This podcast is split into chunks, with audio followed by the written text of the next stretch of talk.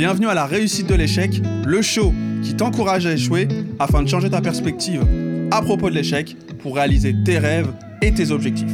I'm the host, Silla, and today got a special guest in the building. Je reçois la souriante Lucille. Lucille, bienvenue à toi. Merci. Comment tu te portes? Écoute, ça va bien. Ça va? Mm. Comment ça se prépare pour euh, notre échange? Oh, bah ça bouge beaucoup à l'intérieur de moi.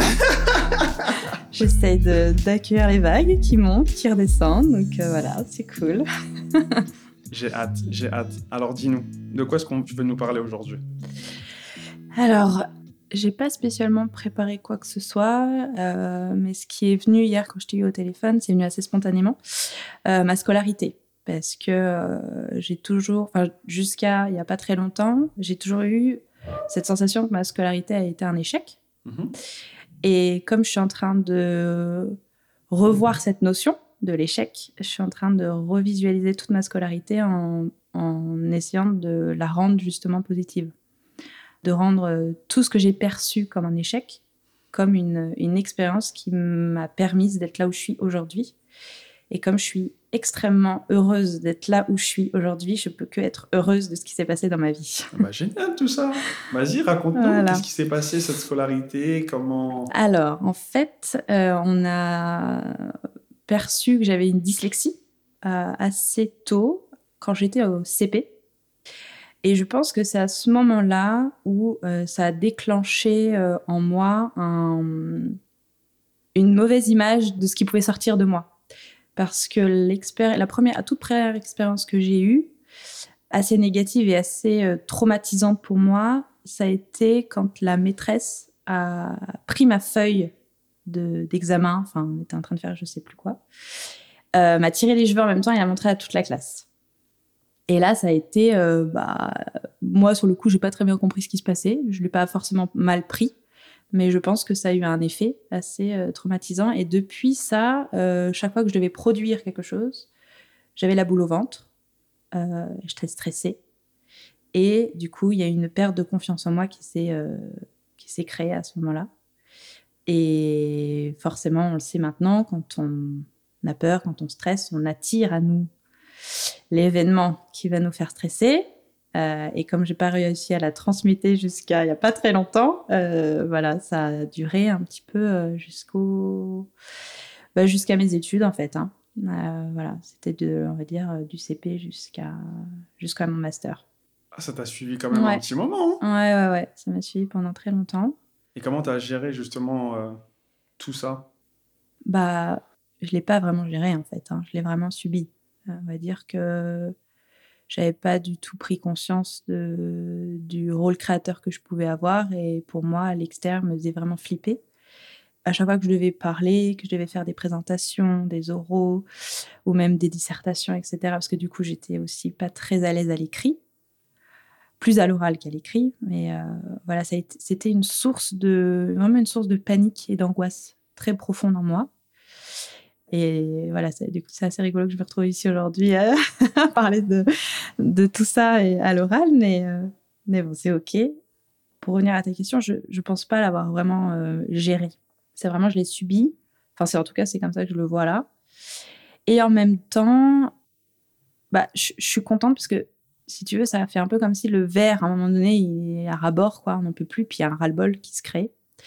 Et ce ras-le-bol, euh, bah, c'était il y a un an, on va dire, où je me suis dit non mais il y a un truc qui va pas, je suis pas moi, je n'ai pas confiance en moi, je suis stressée pour la moindre raison, il faut que je change. Et si euh, j'avais pas eu tout ça avant, peut-être que j'aurais jamais fait ce ras-le-bol et j'aurais jamais pris le chemin que j'ai emprunté aujourd'hui. Alors là, j'ai deux choses qui me viennent à l'esprit. La première, c'est est-ce que tu peux expliquer ce que c'est que la dyslexie pour les personnes qui savent pas ce que c'est Ouais, dans bien un sûr. premier temps? Ouais, ouais. Alors la dyslexie, de ce que j'en ai retenu, parce que je crois, non mais en vrai, euh, à un moment donné, t'as plus envie d'en entendre parler, quoi. Mais euh, je vais plutôt le dire comment moi j'ai vécu, parce que je pense que toute personne le vit différemment. Et euh, mais en gros, c'est des, des- une, une difficulté à l'écriture et à la lecture, surtout à l'apprentissage en fait. On confond des lettres par exemple le C, le S, le D, le B, le G, le F, ce genre de. Et du coup, la lecture est très compliquée, enfin, l'apprentissage est très compliqué. On a besoin de beaucoup plus de temps, du coup, pour euh, cet apprentissage. Et, et comme j'en manquais, euh, j'étais toujours dans un speed perpétuel en me disant il faut que je fasse comme les autres. Je suis différente, il faut que je fasse comme les autres. Et donc, euh, je me mettais à courir. Mais c'est une expression, mais vraiment, à- et du coup, je faisais les choses pas très bien. Et donc, mon apprentissage ne s'est pas fait correctement. Et tout est OK, tout est parfait. Mais en tout cas, je l'ai vraiment ressenti comme ça. Et c'est ça qui a aussi fait euh, ce décalage, je pense, avec les autres et, avec l'extérieur. Voilà, c'est des personnes qui vont euh, être plus, euh, plus lentes dans l'apprentissage. Je sais qu'on a une très grand potentiel de créativité. Du coup, en fait, l'idée, c'est d'apprendre d'une autre manière. Moi, je sais que ma, ma mère, j'ai eu beaucoup, beaucoup de chance de l'avoir et euh, qu'elle soit présente avec moi à ce moment-là, parce que par exemple, pour les poésies, quand il fallait apprendre les poésies, eh bien, euh, la manière la plus ludique pour que je puisse retenir, euh, c'était de faire des rébus. Enfin, voilà, chaque phrase, on faisait un dessin sur un tableau. Et donc, je m'imprimais ce dessin dans ma, dans ma mémoire. Je suis très visuelle. Et quand je, du coup, quand je devais la réciter devant tout le monde, je fermais les yeux et je visualisais mon tableau blanc. Et, et du coup, je voyais ces petits dessins et j'avais plus qu'à à dire ce que je voyais, en fait. Donc, c'est comme ça que j'ai appris. Mais du coup, ça demande, euh, ça demande du coup de la créativité dans, dans, dans l'apprentissage ludique, enfin, savoir par quel biais on va passer. Et de l'adaptation. Et voilà, c'est ça, s'adapter, et la patience et, de... et du temps. Voilà. Très très fort. Ça me parle énormément parce que je suis aussi également visuel et pendant que tu parlais, j'étais en train de me rappeler toutes les fois où, euh, pour comme tu disais, les, les poésies et euh, ah, tables de multiplication surtout, c'était waouh. Ah, c'était l'enfer. Ah ouais, ouais, ouais, ouais. Ah là là. Et je pense que le pire, la pire chose, c'est d'être lucide du fait qu'on ne comprenne pas. Et Ah oui, carrément. Et ça, c'est, je pense que c'est le pire truc. Vraiment, moi, ça m'a- ça- j'en ai pleuré. Je me suis dit, mais pourquoi je ne comprends pas comme les autres? Pourquoi je, qu'est-ce qui se passe? Pourquoi je suis? Et, et de là, de là est, est- est sortie toute ma dévalorisation. Je suis nulle, j'y arrive pas, euh, je sers à rien. Je suis euh, passé par là. voilà. Et quand on est... Alors, j'ai une famille aimante, euh, hyper entourante, il n'y a pas eu de problème à ce niveau-là. En revanche, à l'école, ça a été plus compliqué. Euh, surtout au- en primaire. Parce que euh, tous les débuts d'année scolaire, tu dois aller voir le professeur en disant voilà, euh, je viens vous voir, je suis dyslexique, c'était pour prévenir euh, que je vais être lente. Enfin, euh, on se justifiait d'un futur qu'on savait même pas ce que ça allait être, quoi. Alors qu'en vrai, on- peut-être que ça aurait pu tourner différemment si j'avais rien dit et si la le professeur m'avait vu comme un autre élève, je sais pas. Ouais, ça c'est dingue, je savais pas Mm. que t'allais te dénoncer. Ouais, c'est ça. Et comme tu Ouais. dis, tu t'altères d'une certaine manière les événements parce que comme tu dis, si tu dis rien, peut-être que tu auras Bah, un traitement. Je pense que sur le coup, c'était justement pour justifier à l'avance de mon échec. Bingo. Voilà.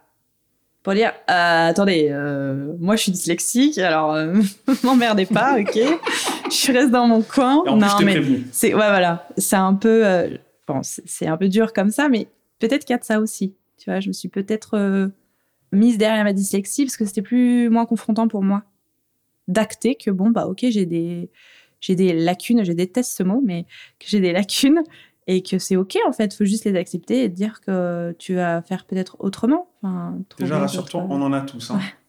Ça, c'est clair et net. Ah non mais parce que je revois dans les bulletins. Alors quelques lacunes. Les fameuses appréciations. ah là là ouais c'est ça. Ah, ça me régale. Parce que je me rappelle, mes parents, ils voyaient les notes qui déjà n'étaient pas fameuses. Et même quand j'avais plus de la moyenne ou quoi que ce soit, c'était toujours l'appréciation. Hmm. J'avais l'impression, du moins, qui avait le plus de, de poids que la note. Ouais. Enfin, j'ai 14, j'ai 15, mais tu vas me prendre la tête parce qu'il y a marqué, euh, comme tu dis, euh, peut faire mieux, bavardage. Mm. Tu vois, ce genre de truc. Mm. J'ai plus de la moyenne. Hmm. Enfin, tu vois. Donc, euh, ouais. Ah bah ça va, t'étais bon élève alors. Moi, moi, moi, moi, moi, moi. Si tu parles avec mes parents, je pense que tu auras un autre discours. Alors Mais- c'est marrant ça parce que du coup, j'ai eu beaucoup autour de moi des copains, des copines qui me disaient qu'ils avaient beaucoup la pression euh, vis-à-vis de leurs parents. Et en fait, moi, pas du tout. Mais vraiment pas du tout. C'est moi qui me mettais ma propre pression sur mes épaules, quoi. C'était, mais même mes parents me disaient, relax, c'est le week-end, allez, on va se sortir, on va s'aérer la tête. Mais non, j'étais obsédée par la réussite. C'était euh, quelque chose, un but en soi qu'il fallait que j'atteigne, sinon je ne valais rien. Ouais, je comprends. Et dès que je rentrais avec des mauvaises notes, euh, mais je m'en foutais du regard de mes, enfin de, ce qu'allaient dire mes parents en fait. Hein. C'était vraiment, euh, moi j'ai des souvenirs en terminale. J'étais en terminale S où je rentrais avec une note de 4 en maths, euh, bah, je chialais dans mon lit en me disant mais c'est pas possible, les, exercices j'ai les ai réussi à la maison, pourquoi j'arrive pas à les faire en examen? Enfin voilà, et c'était, euh, je mettais vraiment la pression toute seule de de ça quoi. Et mes parents, je les voyais très embêtés par rapport à ça. Bah, tu t'infliges ta propre mm. punition, donc tu mm. les coupes un peu de, tu vois, leur, de leur autorité. tu vois exactement. T'inquiète pas, maman, je pas de dessert ce soir. Bah, c'est un peu du coup comme euh, comme dire au professeur euh, non non mais je suis dyslexique du coup je... ouais ouais je l'ai dit sur le ton de l'ironie mais ouais c'est c'est la même carte que tu jouais quoi. Ouais. C'est étonnant la peur d'être confronté à, à, son à cette expérience d'échec. Et pourtant euh, c'est le cycle de la vie tu peux pas y échapper hein. mm. c'est c'est comme ça c'est inévitable. D'où le podcast, bah d'où notre échange.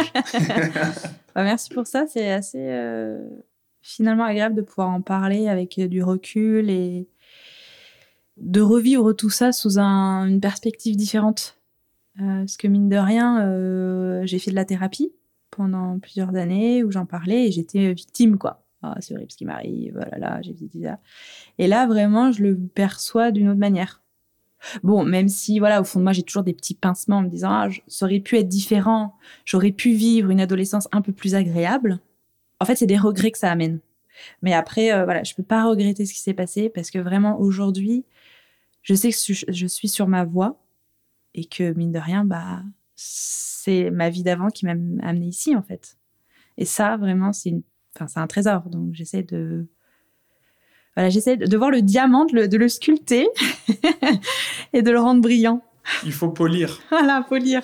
Tous les jours, on se polit. c'est ça. Et pour rebondir sur ton analogie de, du diamant, le diamant, il ne se taille qu'à forte pression. Hmm.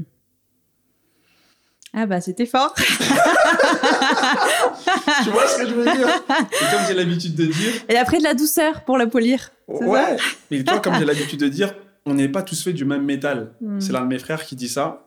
Il me disait toujours, il y a les diamants et il y a les zirconiums. Fais ton choix de là où tu veux te positionner, poteau. tu vois, à un moment donné, il faut savoir, euh, voilà, hmm. ce que tu veux. Hmm, Quand tu vas à Cartier, Tiffany's ou euh, les, les grandes bijouteries, le tarif se justifie par euh, la pression du diamant qui a été effectué, tu vois. Donc. La précision.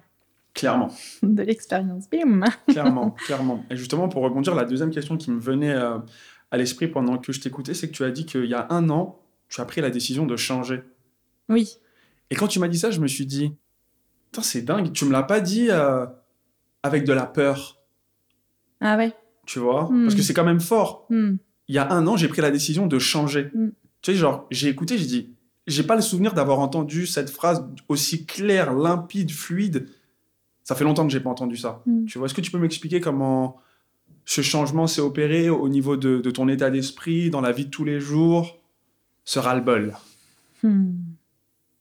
Ouais, alors en fait, c'est un, c'est un ras-le-bol de pas m'écouter. Voilà, c'est, j'ai l'émotion qui arrive là. c'est, euh, ouais, c'est, du coup, on est, on est sur le bon truc. on est bon. Euh,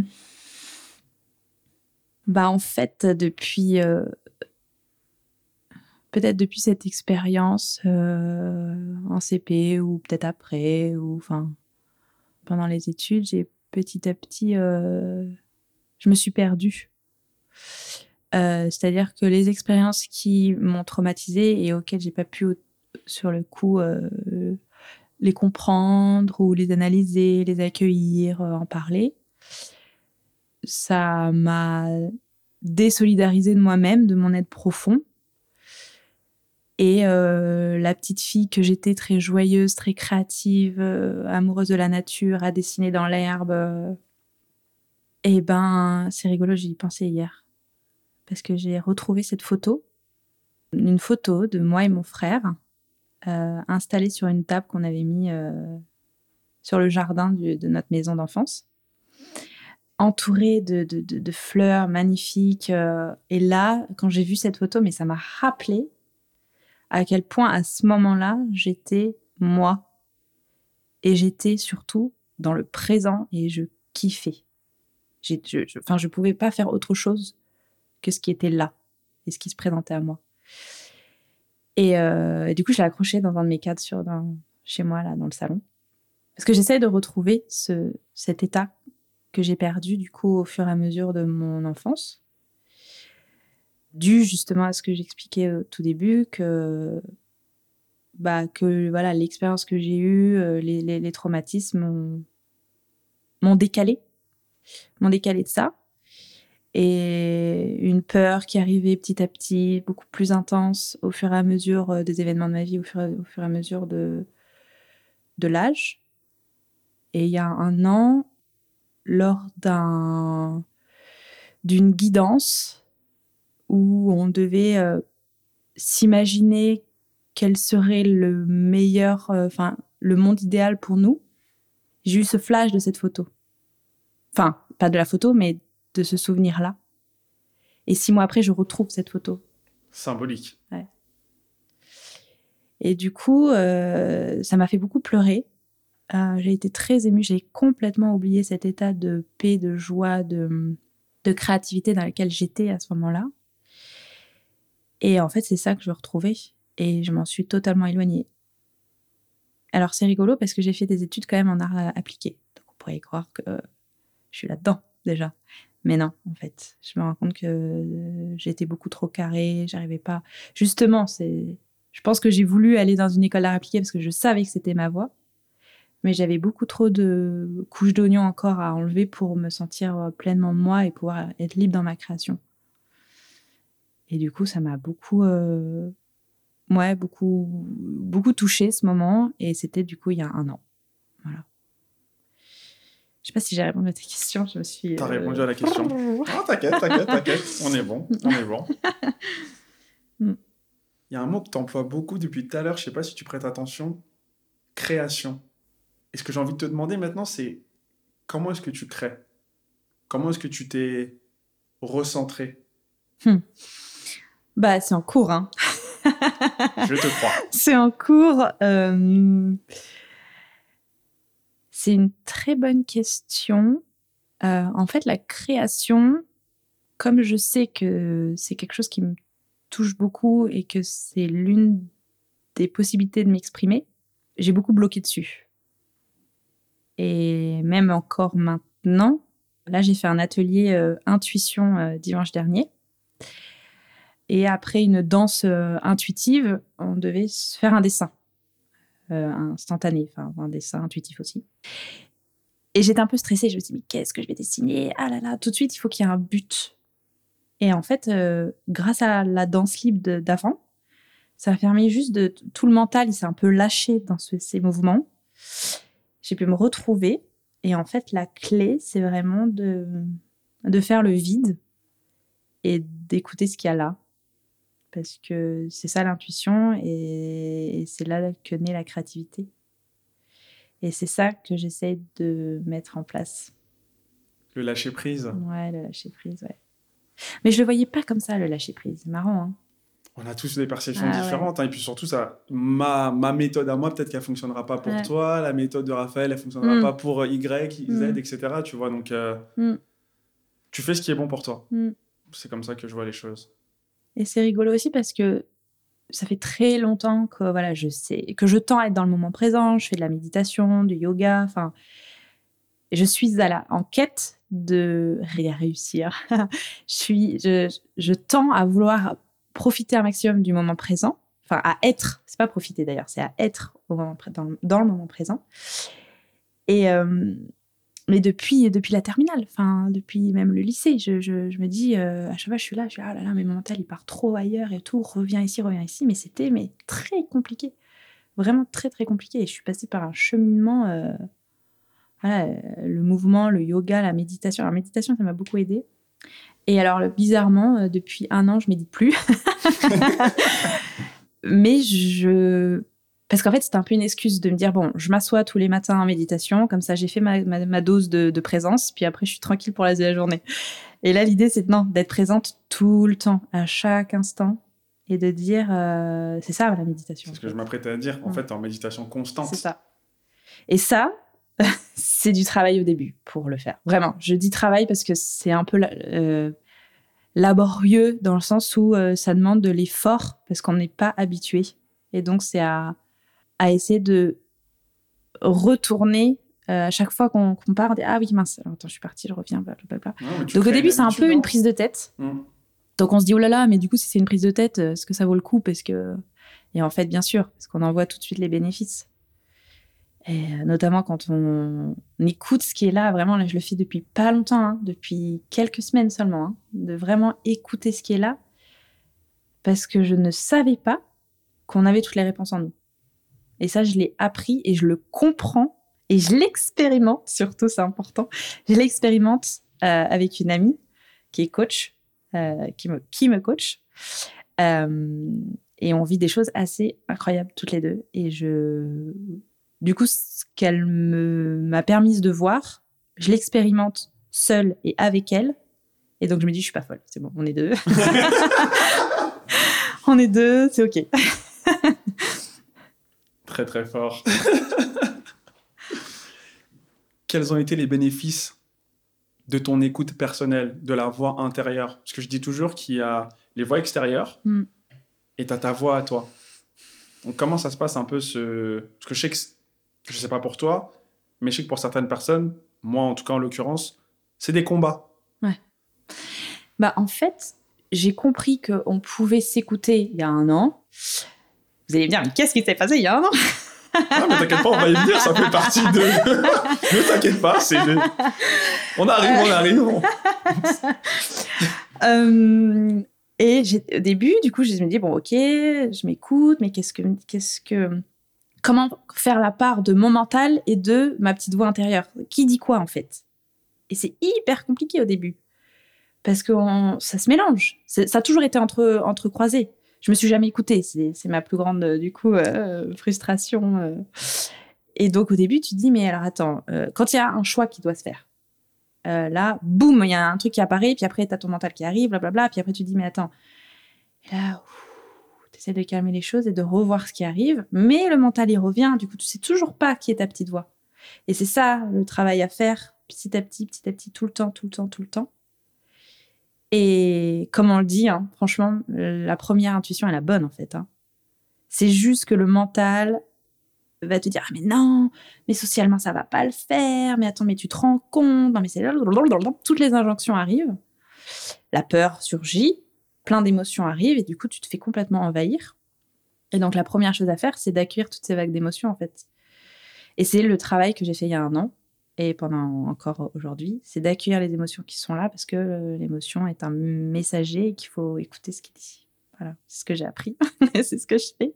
Comme une bonne élève studieuse que je n'ai jamais été. c'est des très belles leçons. Parce que c'est pas tout le monde qui s'écoute. Hmm. Bah, c'est dur de s'écouter parce que. Et, je pense que c'est un peu la frustration de tout le monde, en fait. Hein, de, la majeure partie des gens n'arrivent pas à s'écouter.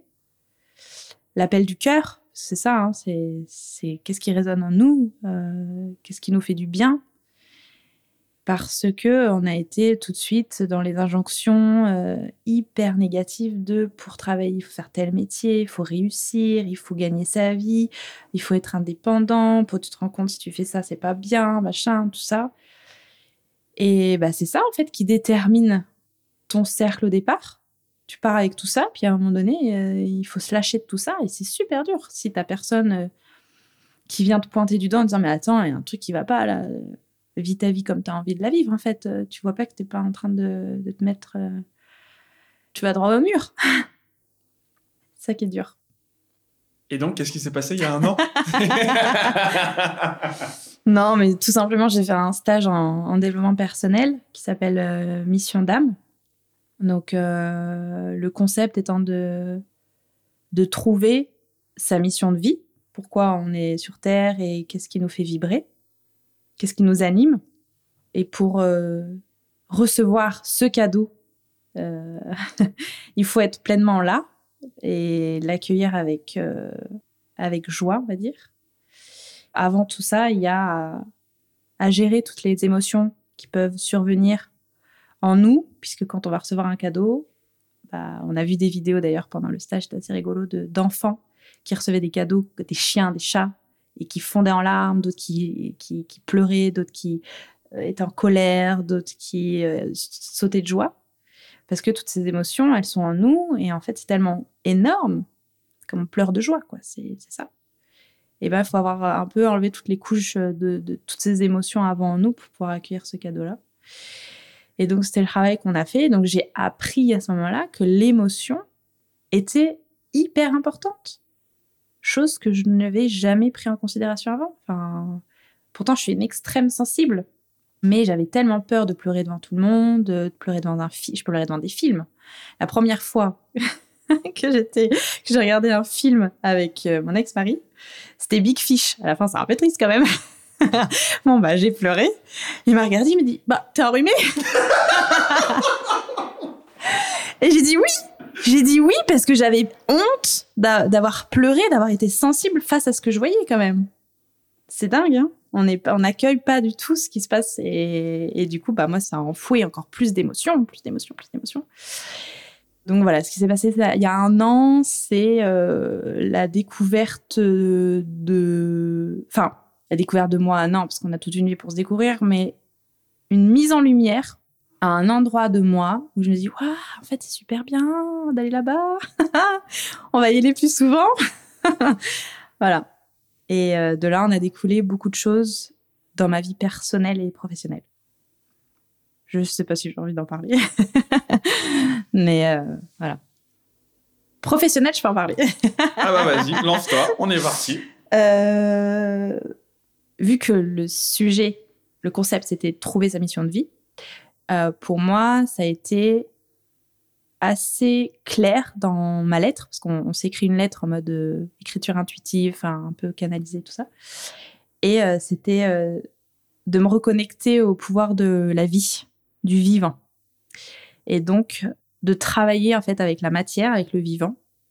Et j'ai toujours été très passionnée par la cuisine et récemment par l'alimentation vivante. L'alimentation vivante, c'est tout ce qui va être l'alimentation végétale et non cuite, donc crue, mais pas forcément que des crudités. Ça peut être préparé euh, complètement différemment et c'est là tout, le challenge que j'aime, c'est de trouver des recettes savoureuses, gourmandes, euh, qui soient saines, bonnes pour euh, la santé et surtout écologiques, puisque l'alimentation vivante est l'alimentation la plus écolo, puisqu'elle ne dépense pas d'énergie pour la cuisson. C'est généralement des produits bio, locaux et euh, sans protéines animales. Et donc, je me suis orientée là-dedans. Voilà. Raconte-nous la suite. Attends, tu peux pas me faire le teasing comme ça et euh, si, alimentation si. végétale, voilà. Non, non, non, non. Vas-y. Et euh, du coup, depuis un an, je monte euh, progressivement, enfin, ça monte en moi progressivement de qu'est-ce que je veux en faire. Et du coup, aujourd'hui, je peux dire que je suis cuisinière et formatrice en alimentation vivante. Donc euh, voilà, j'ai euh, quelques contrats avec euh, des professionnels pour aller faire des formations et d'autres pour aller cuisiner sur place lors de stages pour découvrir, faire découvrir l'alimentation vivante aux stagiaires qui viennent pour autre chose hein, que la cuisine, mais voilà, en tout cas pour le moment du repas, c'est ils découvrent l'alimentation vivante. Et ça, ça me, c'est un grand kiff pour moi. C'est top, je Ouais. connais pas. Bah non, mais voilà, en fait, c'est ça. Je crois que j'aime bien faire découvrir aux gens des choses qu'ils connaissent pas, quoi. Et c'est un truc de niche. Voilà, je sais pas comment on dit. Si, c'est ça, c'est ouais. ça, c'est comme ça qu'on dit. Ouais. Parce que bon, bon même si euh, la viande et tout ça, c'est que c'est un peu cher, mais voilà, manger euh, local, végétal, euh, c'est dommage, mais ça revient plus cher que de manger finalement de la viande en barquette, quoi. Mais, euh, mais bon, j'espère que ça va se développer et je pense que c'est le rôle que j'ai un peu à jouer là-dedans. Ok, top, top. Ouais. est-ce que tu peux dire aux auditeurs, auditrices, comment est-ce qu'ils peuvent te, retrouver sur les réseaux sociaux, Internet, etc. Alors, euh, bah, du coup, moi, je m'appelle Lucille Cotte. Euh, c'est mon profil Instagram. Et pour l'instant, j'ai que mon profil Instagram où je poste des recettes, euh, des stories sur ce que je fais. je suis aussi vachement sur le zéro déchet. Donc, je récupère beaucoup de produits qui, sont, qui vont être jetés, mais qui sont totalement comestibles. Et j'essaie de trouver des recettes euh, pour les valoriser. Et ça, c'est assez chouette. Euh, voilà, encore hier, je suis allée récupérer euh, trois barquettes de fraises. Il y avait trois fraises pourries dedans, mais ça allait être jeté à la poubelle. Donc, j'en ai fait des crues futures. voilà. Et sinon, bah, avec Déborah, on est en train de faire un, une collaboration toutes les deux. Donc, qui est, elle, elle est coach holistique et euh, art thérapeute artiste. Euh, et ensemble, on, va créer des stages euh, qui s'appellent Union tertielle, où en fait, pendant un séjour immersif, on va être dans la matière et dans le vivant et être à l'écoute de soi pendant toute la journée. Donc ça va s'articuler autour d'ateliers d'art intuitif, ensuite de préparation du repas avec des éléments théoriques euh, pour comprendre un petit peu euh, les aliments, le corps, euh, l'alchimisation qui se fait au sein de notre organisme. on va être dans l'observation du vivant avec la germination et la, lactofermentation, des procédés qui sont finalement très anciennes et qui sont en plein essor en ce moment parce que c'est très peu coûteux. Les graines germées, c'est très très peu euh, onéreux et on en fait des quantités extraordinaires et c'est très protéinique. Je sais pas si tu as dit ce mot. Il y a beaucoup de protéines. Euh, et donc, pour les gens qui ont peur de d'être en carence de protéines, voilà, on est sûr qu'avec euh, des graines germées, on peut se nourrir, on peut nourrir toute la planète entière sans problème, quoi. Donc l'observation du vivant, euh, et après ça va être aussi euh, ce que ça nous fait en nous, qu'est-ce qu'on ressent, accueillir les émotions. Donc tout ça, ça va être le travail avec euh, avec Déborah, le mouvement libre, la danse, le dessin. Il va y avoir aussi du massage. Et je suis assez fière de notre collaboration et je trouve que ça matche très bien. Et c'est le travail qu'on a fait ensemble qui m'a permis de voir à quel point quand on s'écoute pas, il y a des choses qui bug, qui n'avancent pas, et on le voit dans la matière, ça se voit. Et là, on se dit, OK, on sera en ralenti, qu'est-ce qui se passe? Et le flyer qu'on a fait, on l'a travaillé comme ça. On l'a travaillé à l'intuition. On l'a travaillé sur le moment présent. On l'a travaillé en s'écoutant. Et il s'est passé des trucs de fou. je n'en doute pas. il s'est passé un truc incroyable. J'ai quand même envie de le partager parce que c'est inexplicable, euh, si ce n'est mystérieux, et c'est ça la beauté de la vie, et c'est ça qu'il faut qu'on écoute tous en fait. Donc euh, j'ai une euh, formation d'art appliqué, donc j'ai beaucoup utilisé la, suite Adobe, donc Photoshop, Illustrator. Donc moi je, je lui ai dit, écoute, je m'occupe de la partie graphique. Enfin, on l'a fait ensemble. je te propose des choses et puis on, ajustera ensemble bien évidemment. Mais moi ça me fait kiffer de paramétrer, de mettre des couleurs. Enfin voilà on fait ça ensemble. Puis à un moment donné, euh, il fallait valider la définition, la, version définitive. Donc, coup, je lui envoie. Elle l'ouvre et il y avait un mot qui avait disparu. Moi, je le voyais, hein, sur mon visuel, mais elle ne voyait pas sur la réception de son mail. Et je me dis, mais c'est quoi ce délire? Il y a un bug. On est d'accord, ça s'appelle un bug. Le bug. Et là, elle, elle, qui est quand même très à l'écoute d'elle-même et qui est euh, bah, on peut dire qu'elle est sur. Euh, elle est sur Jupiter. Ouais. On, peut le dire, on peut le dire. Elle est sur Jupiter, si tu veux. non, elle est bien, non, elle est bien sur Terre. C'est ça qui est, ça qui est dingue. Elle m'a dit ah bah en fait euh, bah c'est super. Bah ouais, j'y avais pas pensé, mais en fait carrément. En fait, euh, il a pas besoin d'être là ce mot-là. Et moi, j'étais tellement dans le truc, mais non, mais c'est pas normal, il est censé être là. J'étais restée sur le, truc de la matière, tu vois. Et elle m'a dit, écoute, regarde, l'univers nous envoie un signe. Il faut l'enlever en fait. Regarde comme ça marche beaucoup mieux. Ressens à l'intérieur de toi ce que ça te fait.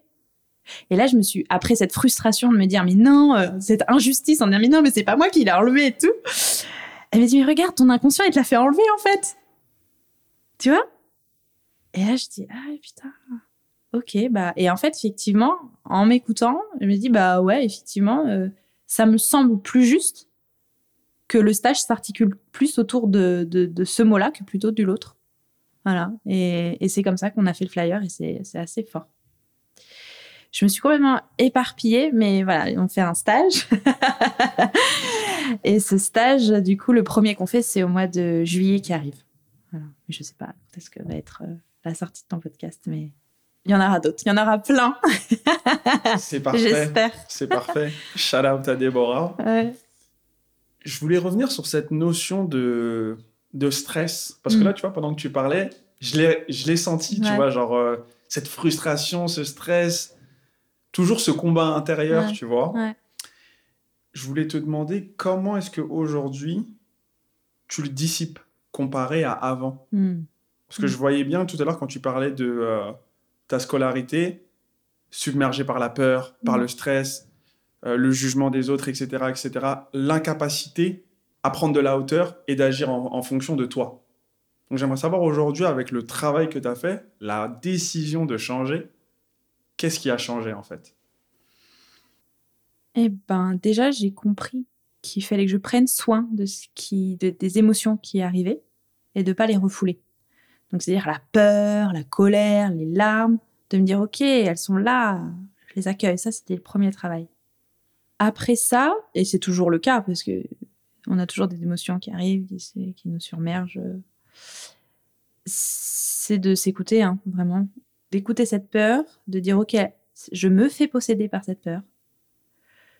Elle prend le pouvoir sur moi parce que je n'arrive pas à la voir. Donc, je la regarde dans la enfin, je la regarde et je dis ok, qu'est-ce que tu veux me dire? Et donc là, il y a un discours intérieur qui se fait parce que je me parle en fait. Hein. On se parle tous. Je fais la folle, quoi. Non, mais on se parle tous. Si tu se parle pas, il est bizarre. Et du coup, la peur euh, se dissipe, le message est passé, je discute et je reprends le contrôle. Avant, j'étais dans la dans le lâcher, enfin c'est pas le lâcher prise, mais j'étais dans un, j'étais une marionnette quoi. Vraiment, je me laissais. tes émotions. Ah ouais, vraiment, j'étais euh, parce que je comprenais pas, je, je n'étais pas consciente que c'est qu'elles étaient là pour moi, en fait. Hein. Je voyais ça comme une agression de l'extérieur.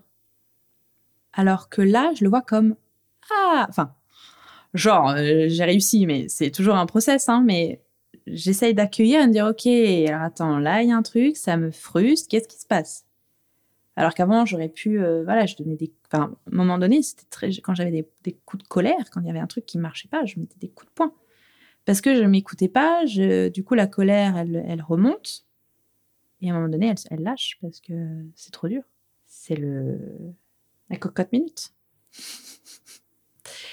ouais, c'est ça. C'est, je pense que j'ai appris à être non plus la marionnette, mais la main qui pilote tout ça et à accueillir euh, que mes doigts bougent et de me dire tiens, il y en a qui bougent. Bon bah, qu'est-ce que ça veut dire quoi Voilà. Sans être possédée comme avant, me dire oh là là, mais c'est horrible à me fondre. mais quand je passais des euros, c'était je m'enfermais dans les toilettes il y avait vraiment cette symbolique de c'est trop dur pour moi à l'extérieur, quoi. C'est ouais, c'est fort. Donc là, je suis assez fière de moi d'être là et de pouvoir, de, du mieux que je peux aujourd'hui, euh, m'exprimer et, et d'être à l'écoute de ce qui se passe en moi quand tu me poses des questions. Voilà. Et tu t'exprimes très très bien. je te remercie. Je te mettrai une bonne appréciation. ah, super, mon petit bulletin. Je trouve ça très fort, en fait, parce que quand je t'écoute, et pourtant, j'ai pas fait ma scolarité avec toi, mais ça me rappelle tellement de souvenirs de ma scolarité où euh, c'était pesant. Hmm. C'était pesant, c'était dur, surtout parce qu'à cet âge-là, les adultes, euh, parents, oncles, etc., la première chose qu'on me demande, c'est ça va? Comment ça se passe à mmh, l'école? mmh. Et si à l'école ça se passe pas bien, toi t'es pas bien par définition. C'est vrai. Et comme j'étais mauvais à l'école, ah, c'était compliqué. Hein. Intéressant. Très intéressant. Tu t'identifies en fait à. Bah carrément, tu t'identifies à tes notes, à tes appréciations. Tu vois ce que je veux dire? Moi, généralement, c'était beaucoup euh, grand potentiel, mais fait peu d'efforts. Peut faire mieux encouragement. C'est pas mal ça. ouais, mais. Ouais, mais tu sentais qu'il y avait une, une, note derrière qui, voulait, qui était un peu décevante. Quoi. Exactement, c'est ça en fait. C'est la déception. Merci, c'est exactement le mot que je cherchais. C'est la déception des C'est la déception. C'est en gros, on voit le potentiel, mais tu fais pas le taf. Donc en fait, en fait on est déçu. Mm. Tu vois Ouais, c'est ça. Ouais, ouais, ça me touche beaucoup parce que je crois que la déception, en fait, c'était ce que. Je crois que c'est ça que je recherchais dans la réussite ou dans l'envie de pas échouer. C'était euh, de pas me décevoir. Ouais, c'est ça. D'être fier de moi, quoi. C'est ça. Mm. C'est ça. Non, mais c'était même plus pour moi que je voulais avoir des bonnes notes, c'était pour les autres. Ouais. Tu vois, pour montrer qu'en fait, bah, je suis capable, mm, moi aussi, comme mm, tu disais, je suis capable, moi aussi. Moi, il y a beaucoup, beaucoup, beaucoup de ça. Ah, je me rends compte que même encore aujourd'hui, je suis encore dans l'attente de la validation extérieure. Et mais non, en fait, euh, là, j'apprends petit à petit à me réapproprier ce que je fais et que c'est que pour moi. Enfin, voilà, le dessin que j'ai fait euh, il y a deux jours en atelier intuition, il n'est pas spécialement beau. Il est enfin, enfin, je veux dire, euh, esthétiquement, tout le monde pourrait le trouver moche, tout le monde pourrait le trouver beau, mais moi, je m'en fous. Là, vraiment, pour la première fois, j'ai fait quelque chose. Je suis... Ça m'a ému. J'en ai pleuré de voir ce dessin sortir de moi et de d'en comprendre des clés de compréhension. Et je m'en fiche en fait de savoir ce que ça plaise aux autres ou pas. Mais ça c'est tout nouveau, hein. C'est vraiment tout nouveau. Il y a encore quelques temps, je faisais des dessins que pour les autres. Et du coup, ça peut pas marcher puisque on est décalé par rapport à soi. Donc ce qu'on produit, forcément, c'est décalé de soi. Donc si c'est décalé, bah, les autres vont le voir finalement, inconsciemment. Donc ils vont pas forcément trouver ça beau. et donc en fait c'est le serpent qui se mord la queue. Et ça reste un échec. Voilà. Et ça reste un échec. Parce que t'es pas toi. C'est ça. En fait on nous apprend pas à être nous-mêmes. Enfin c'est même pas ça parce que quand je vois Raphaël, euh, mon fils qui a deux ans là, il est pleinement lui tout le temps. Il est dans l'expression de ses émotions tout le temps. Il a envie de crier, il crie, il a envie de pleurer, il pleure, puis une fois qu'il pleure, euh, il passe du rire euh, au pleur. Enfin, c'est, mais c'est tellement naturel pour lui. Et en fait, on est inné, on, est comme ça. Et sauf que après, on oublie d'être on est dit non fais pas ci fais pas ça monte pas de ci crie pas mais chute tais-toi tu me déranges blablabla et donc ce qui fait que l'enfant il se construit là-dedans il se dit oulala mais attends mais pour être accepté il faut que je me plie à tout ce qu'on me dit parce que sinon je vais être rejeté et là, il y a la blessure de la biologie, qui j'ai compris il y a pas longtemps était aussi une grande croyance, mais euh, une illusion plutôt. Mais il n'empêche qu'il y a quand même des choses qu'on ressent, et du coup, ça nous fait complètement perdre euh, le fil de qui on est. Et après, on s'écoute plus. Et c'est vraiment la clé, c'est s'écouter, quoi. C'est, franchement, j'ai pas d'autre chose à dire que ça. Je reviens, j'ai l'impression de revenir dessus trois fois, quatre fois. En fait, c'est primordial. C'est la base. Ouais, et en fait, euh, ouais, c'est ça. Et du coup, on, on, se valide plus, on a besoin de, se faire valider par, par rapport aux autres et, et on s'écoute plus. On fait plus les choses pour nous. Voilà, on fait plus les choses pour nous. On les fait pour qu'on rentre dans un bon carré. Alors que je suis un rond, bordel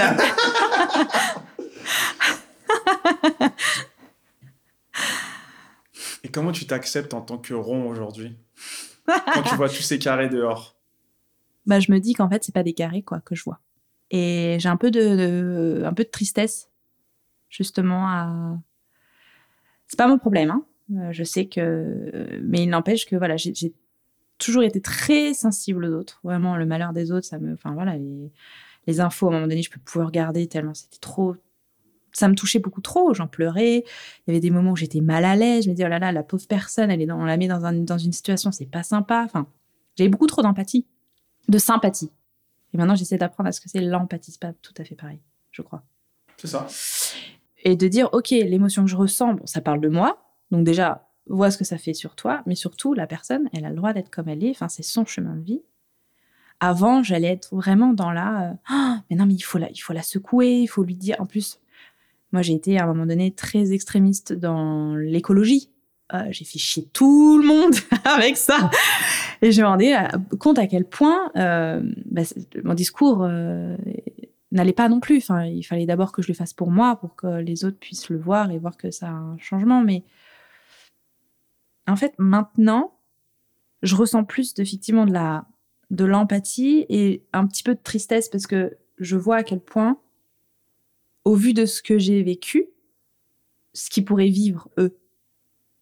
Et la transformation que j'ai pu faire, en fait, on peut tous la faire. Enfin, Elle est disponible. elle est disponible et on la sait pas trop, en fait. hein. On va pas nous dire. C'est mieux que tu sois dans la petite case. C'est ça. Mieux être dans la petite case. C'est bah, c'est plus pratique. Hein, pour, euh, Ah bah ça. Ça se range plus facilement. les ronds, les ronds, ça s'empile pas. Les ronds, on est obligé de travailler tous à l'horizontale. Alors que les carrés, allez hop, on fait des pyramides. Il y en a qui sont en dessus, au-dessus, en dessous. C'est facile. C'est pour ça qu'on nous fait rentrer dans des boîtes. De mon avis, hein. Ouais, hein. Mm. Que je partage. Donc moi, je roule. je fais mon petit bonhomme de chemin. et euh, et j'essaie d'être entourée de ronds aussi autour de moi. C'est important pour Ouais, moi. clairement. Parce que quand on, on voit un peu ce qui se passe et, et, et des mécanismes qui sont pas OK pour nous maintenant, on a envie d'être à côté de personnes euh, qui pensent pas forcément totalement comme nous, parce que l'idée, c'est pas, ce serait pas drôle, mais d'être accompagné et accueilli dans ce qu'on dans ce qu'on est. Et de pas être jugé, du coup. Et encore, euh, être jugé, euh, ça parle de nous aussi, mais parce que l'idée, c'est de ne rien prendre personnellement ce qui, ce qui nous vient, mais ça nous parle toujours. C'est un travail de tous les jours, quoi. Donc, euh, c'est important, finalement. S'écouter toujours. Voilà, s'écouter toujours, ouais, c'est ça. C'est la clé. Major key. Ce que je voulais te demander, c'est euh, par rapport à ta sensibilité, comme tu dis, extrême, Mm. comment est-ce que tu fais aujourd'hui pour qu'elle soit au centre? Hmm. Comparé à avant, de ce que j'ai cru comprendre, tu me corriges si je me trompe, Hmm. un peu trop en haut ou un peu trop en bas Mm. par rapport aux informations, aux événements Mm. que tu peux recevoir. Et aujourd'hui, comment est-ce que tu fais justement pour être au centre au niveau de ta sensibilité, au niveau de tes émotions, ta gestion un peu, tu vois, du, du quotidien, quoi Parce que c'est quelque chose qui est intrinsèque à toi-même, tu vois, c'est un- c'est dans, tes- dans ton ADN. Euh, je sais pas, parce que je pense que je suis moins sensible qu'avant, dans le sens où je me sens moins possédée par justement tout ce qui vient à moi. C'est ce qu'on disait tout à l'heure, c'est que maintenant j'arrive à piloter tout ça. Parce que ce qui se passait avant, quand je regardais les infos, quand je regardais un film, quand je voyais des choses qui n'étaient pas OK pour moi, ça me faisait paniquer, je pleurais, enfin j'étais submergée par toute cette sensibilité. Alors que là, justement, d'être à l'écoute de soi, à comprendre que tout ça, c'est des messages, à parler avec ça, avec toutes ces émotions, je veux dire, et ben, ça va rééquilibrer, en fait. Les... Ouais, c'est ça. Et, et petit à petit, au fil du temps, ça se rééquilibre, en fait. La vague, elle est, elle est moins haute, moins, moins basse. Elle va, finalement, à un moment donné, peut-être euh, être plate, mais... Et encore, je pense pas, parce que la vie fait que de mouvement, mais disons que ce que je fais aussi, c'est que quand je sais que je suis pas en, en capacité, parce qu'il y a des jours où on n'est pas en capacité de, de s'écouter ou parce que voilà, c'est trop dur, je ne m'expose pas à ce qui pourrait me faire basculer. C'est très fort, ça. Donc je me coupe, mais volontairement, Protection. voilà, protection. Je sais qu'il y a quelque chose, je le mets dans un petit coin de ma tête, je me dis je vais revenir plus tard, mais voilà, je le, je le mets en- entre parenthèses. Et pour euh, consolider ce que j'ai appris, et pour que quand je vais pouvoir me reconnecter au monde, euh, bah, je serai beaucoup plus enracinée, quoi. Et j'aurai beaucoup plus d'aide. Voilà, par ce travail que j'aurais fourni avant. Waouh. Eh, depuis un an, il se passe des choses. hein. il se passe des vrais trucs depuis un an. Waouh.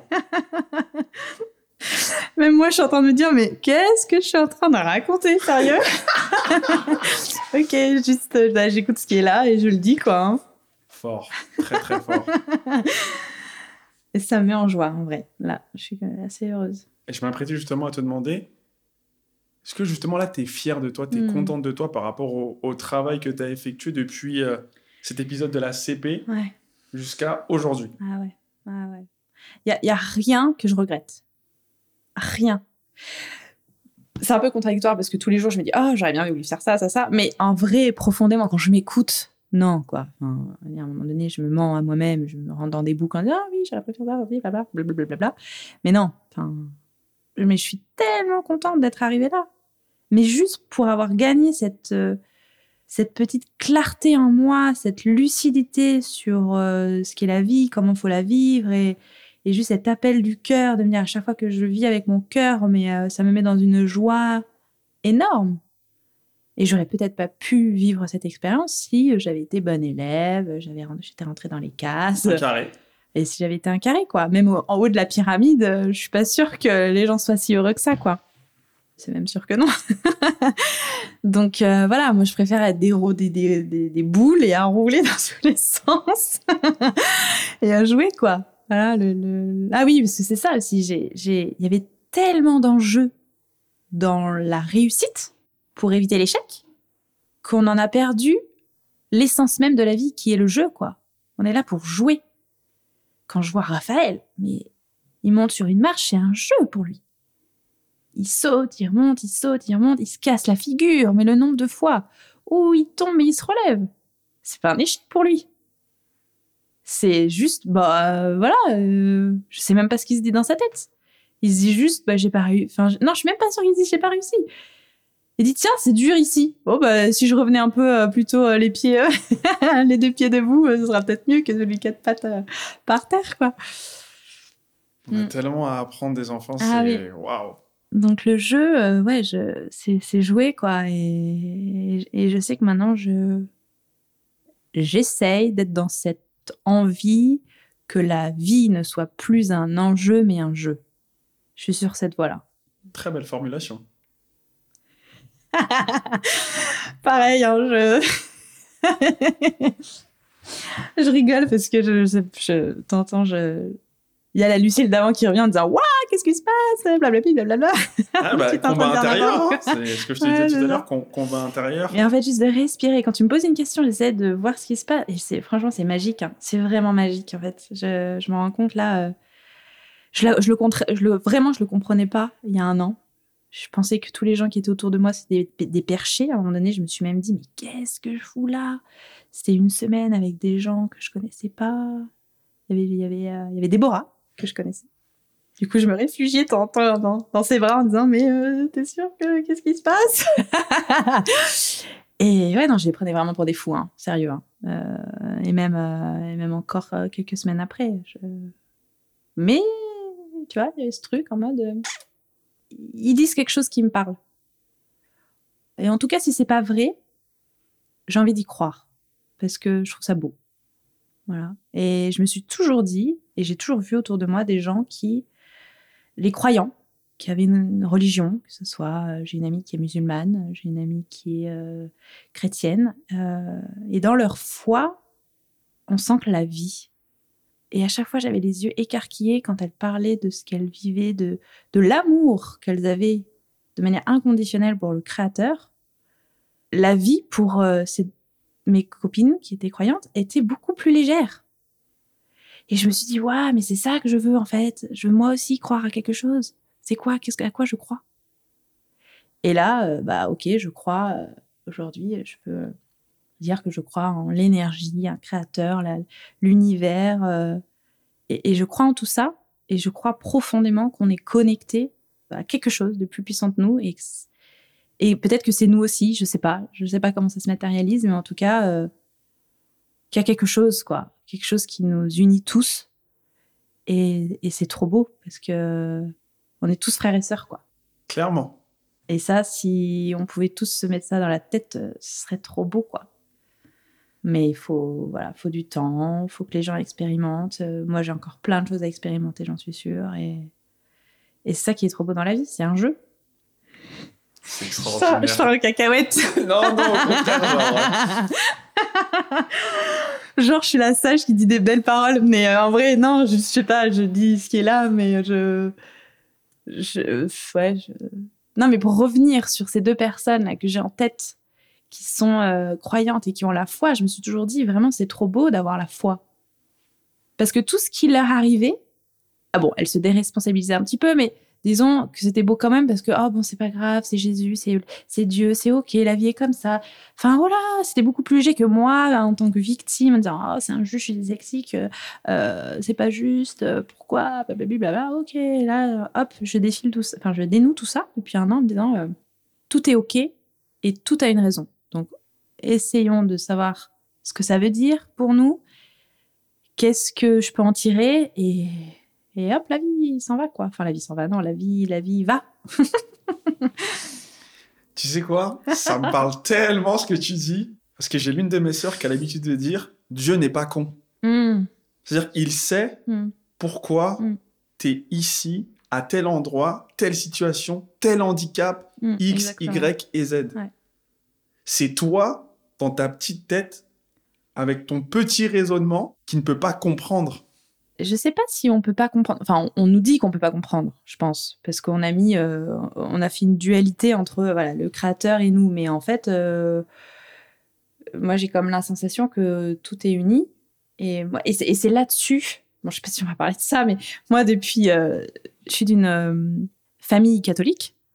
J'ai fait du catéchèse pendant assez longtemps et j'aimais ça en fait. hein. J'aimais bien la parole de Jésus. J'avais un truc avec Jésus qui me parlait. Et pour autant, l'église, je pouvais pas l'avoir. hein. Euh, Tous les rituels et machin. euh, Enfin, à un moment donné, ça m'a. Je me suis écartée. Euh, et pour autant, je, sentais qu'il y avait un truc pas, clair, quoi. Un peu, un peu louche. Et je me dis, non, il y, a- quelque chose, il y autre chose. Enfin, et récemment, j'ai lu le livre de Laurent Gounel sur Et tu trouveras le trésor en toi. Et en fait, il parle de l'évangile selon saint Thomas. C'est une évangile qui a été découverte il y a pas si longtemps que ça, je crois en 1945, euh, et qui hum, retrace la vie de Jésus. Enfin, retrace. euh, en tout cas, c'est des, écrits, euh, c'est la parole de Jésus, mais sans transformer par l'Église. Ou pas par l'Église, mais en tout cas, voilà, la, moins d'interprétation possible. Et la parole de Jésus est la, plus. En tout cas, pour moi, j'ai senti la plus pure. Et en fait, il parle bien d'union, c'est-à-dire que tu es le maître de ton jeu. Il n'y a personne qui te contrôle. Il n'y a pas, ok, euh, si on peut dire qu'il y a le créateur, mais en fait, tu es le créateur, en fait. C'est que si tu t'écoutes, toi, vraiment, c'est ça hein, qui dit, hein, si tu t'écoutes toi, et si tu vas euh, dans le sens de ce qui est à l'intérieur de toi, il peut t'arriver que des bonnes choses, enfin, des bonnes, oui. Mais en tout cas, ce que je voulais dire par rapport à ça, c'est que ça m'a vraiment parlé et j'ai enfin pu me réapproprier et comment on pourrait dire? Je me suis dit ok là la parole de Jésus elle me parle en fait. Avant elle était décalée elle me parlait mais elle était décalée bah là elle me parle en fait. Parce que je trouve ça trop facile de, de se positionner en tant que euh, petit pion et dire oh, bah, de toute façon bon bah, je sais pas euh, c'est Dieu qui décidera. Mais en fait euh, c'est toi qui décides Aide-toi et Dieu t'aidera. voilà. Non mais vraiment Ah bah, c'est la base. C'est bon après moi j'y connais rien en religion hein. je enfin voilà j'ai fait du, catéchisme etc mais je, suis pas je suis pas pratiquante mais pour autant je j'ai toujours cette connexion en me disant il y a quelque chose au-dessus ou en nous et j'ai appris en fait là qu'elle était en nous en fait et c'est ça qui est et je trouve ça très beau et très puissant et c'est ma croyance en tout cas T'as la foi aujourd'hui, donc. ouais, carrément Donc t'es pratiquante. Ouais. je sais pas, pratiquante, pour moi, il y a le côté euh, pratiquer des rituels. euh, je sais pas si, je sais pas si, non, c'est pas pratiquante pour moi, c'est juste avoir la foi. J'ai la foi en fait. Donc tu, la pratiques tous les jours, parce que tous les jours t'es là. Ah ouais, Tu vois ce que je veux dire? Ok. Donc je suis, ouais, ok. Tu crois que demain, tu vas te réveiller? Que demain, Raphaël va se réveiller? Mm. Que demain, même pas que demain, juste aujourd'hui, tu vois, je suis Mm. déjà à demain. Mais demain n'est pas promis, tu vois. Aujourd'hui, t'es sorti de chez toi, tu vas passer une bonne journée, que tu vas faire ce que tu devais faire, que tu vas être qui tu devais être, Mm. Tu vas rentrer chez toi, tu vas retrouver ce que t'aimes. Mm. Et demain, tu vas te réveiller. Parce que demain, c'est pas forcé, c'est pas obligé. Il n'y a pas un contrat qui dit que demain, tu vas te Mm. réveiller. Il y a des gens qui vont se coucher qui ne se réveillent pas. Mm. C'est ça la foi. Très, très fort, en tout cas. On a parlé de religion, quoi. Ok, d'accord. On est libre ici. Ouais. On parle de ce qu'on a envie. Parce que, en fait, je pense que il y a une raison. Parce que là, j'étais en train de me dire intérieurement, mais pourquoi on parle de ça? Et j'ai eu la réponse. C'est que la religion, comme elle m'a été euh, inculquée, ou ouais, on peut dire ça, je me suis toujours sentie dans l'obligation de rendre des comptes. Et notamment quand j'étais en, en primaire où il fallait euh, aller euh, au confessionnal et que bah, pour se confesser, mais j'avais rien à dire moi. non mais du coup, qu'est-ce que je faisais? Je mentais. Ouais, L'aberration du truc, quoi. Parce que je voyais pas qu'est-ce que je pouvais dire pour me faire confesser, quoi. Et donc je disais bon bah j'ai volé un bonbon, enfin c'est connerie quoi. Enfin, et je me sentais mal, mal, mal. Je me sentais jugée. En fait voilà, je pense que c'est pour ça. C'est que dans la religion euh, chrétienne, catholique, c'est quand même très culpabilisant. Si tu vis pas ça, si tu fais pas ça, tu vas aller en enfer. Si tu fais pas ça, tu vas ci, blablabla, blablabla. Et du coup, ça te met dans une condition. Mais t'as l'impression de vivre dans un monde euh, horrible en fait, tu vois? Tu te sens pas libre. Je pense qu'il est là le lien. Et euh, je me suis toujours sentie coupable de faire quoi que ce soit, tu vois. De devoir rendre des comptes à des gens. euh. et du coup, bah, forcément, ça amène à une peur de, de mal faire et à l'échec. Et là, je vois le lien de, de tout ce que tu as Mm. raconté depuis euh, le CP jusqu'à il y a un an. Ah oui. Non, mais clairement. Ouais. C'est ça. Et comment tu vis la liberté aujourd'hui?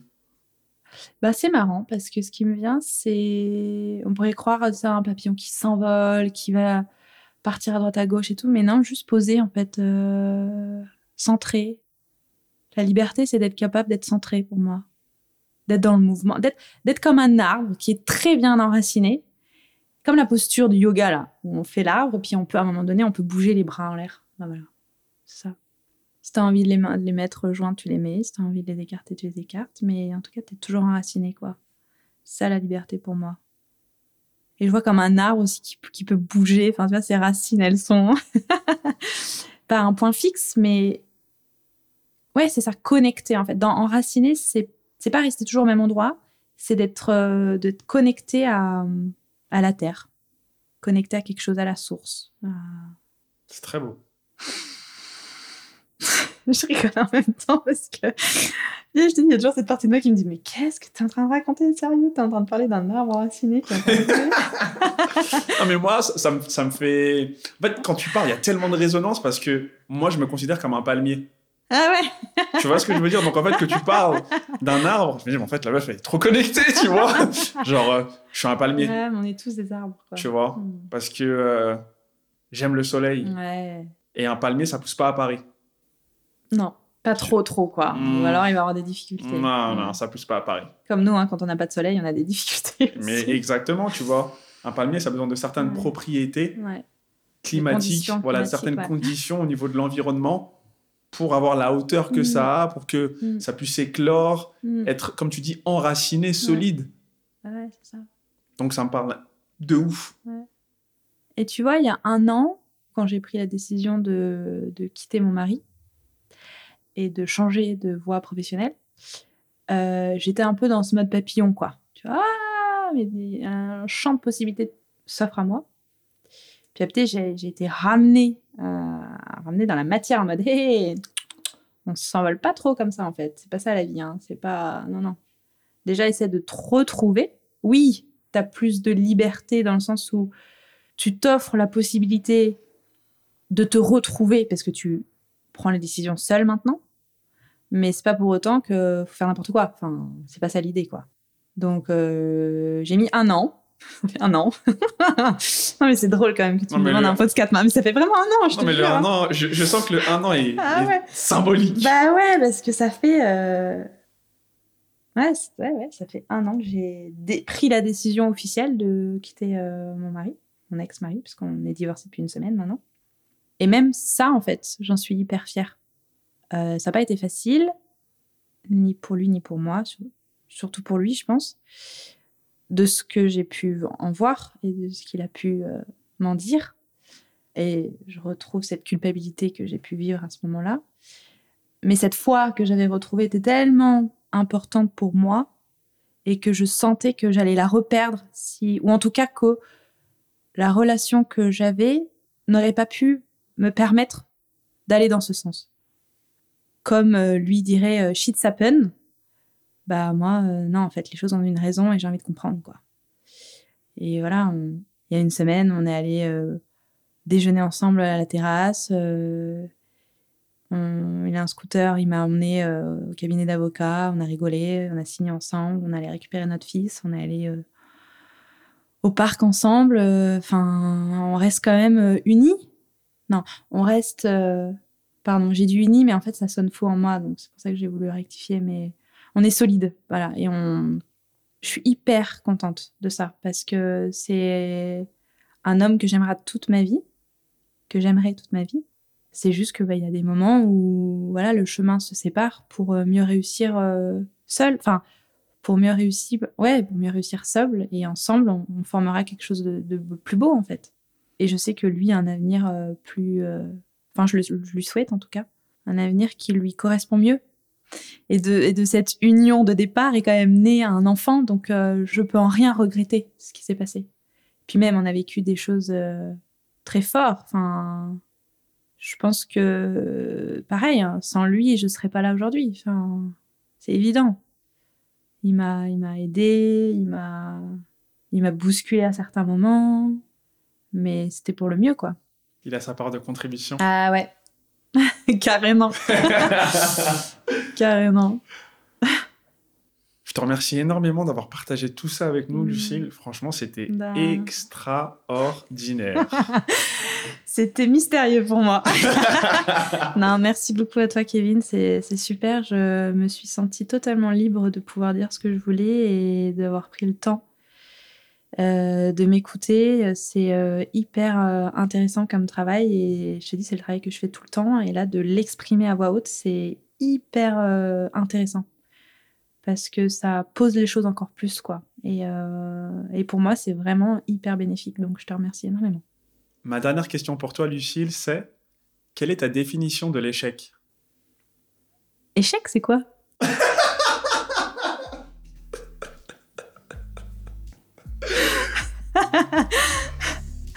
ben, Pour être euh, plus sérieuse, ce qui vient là, c'est juste accueillir l'expérience euh, qu'on nous semble enfin transmuter euh, l'aspect négatif de l'échec.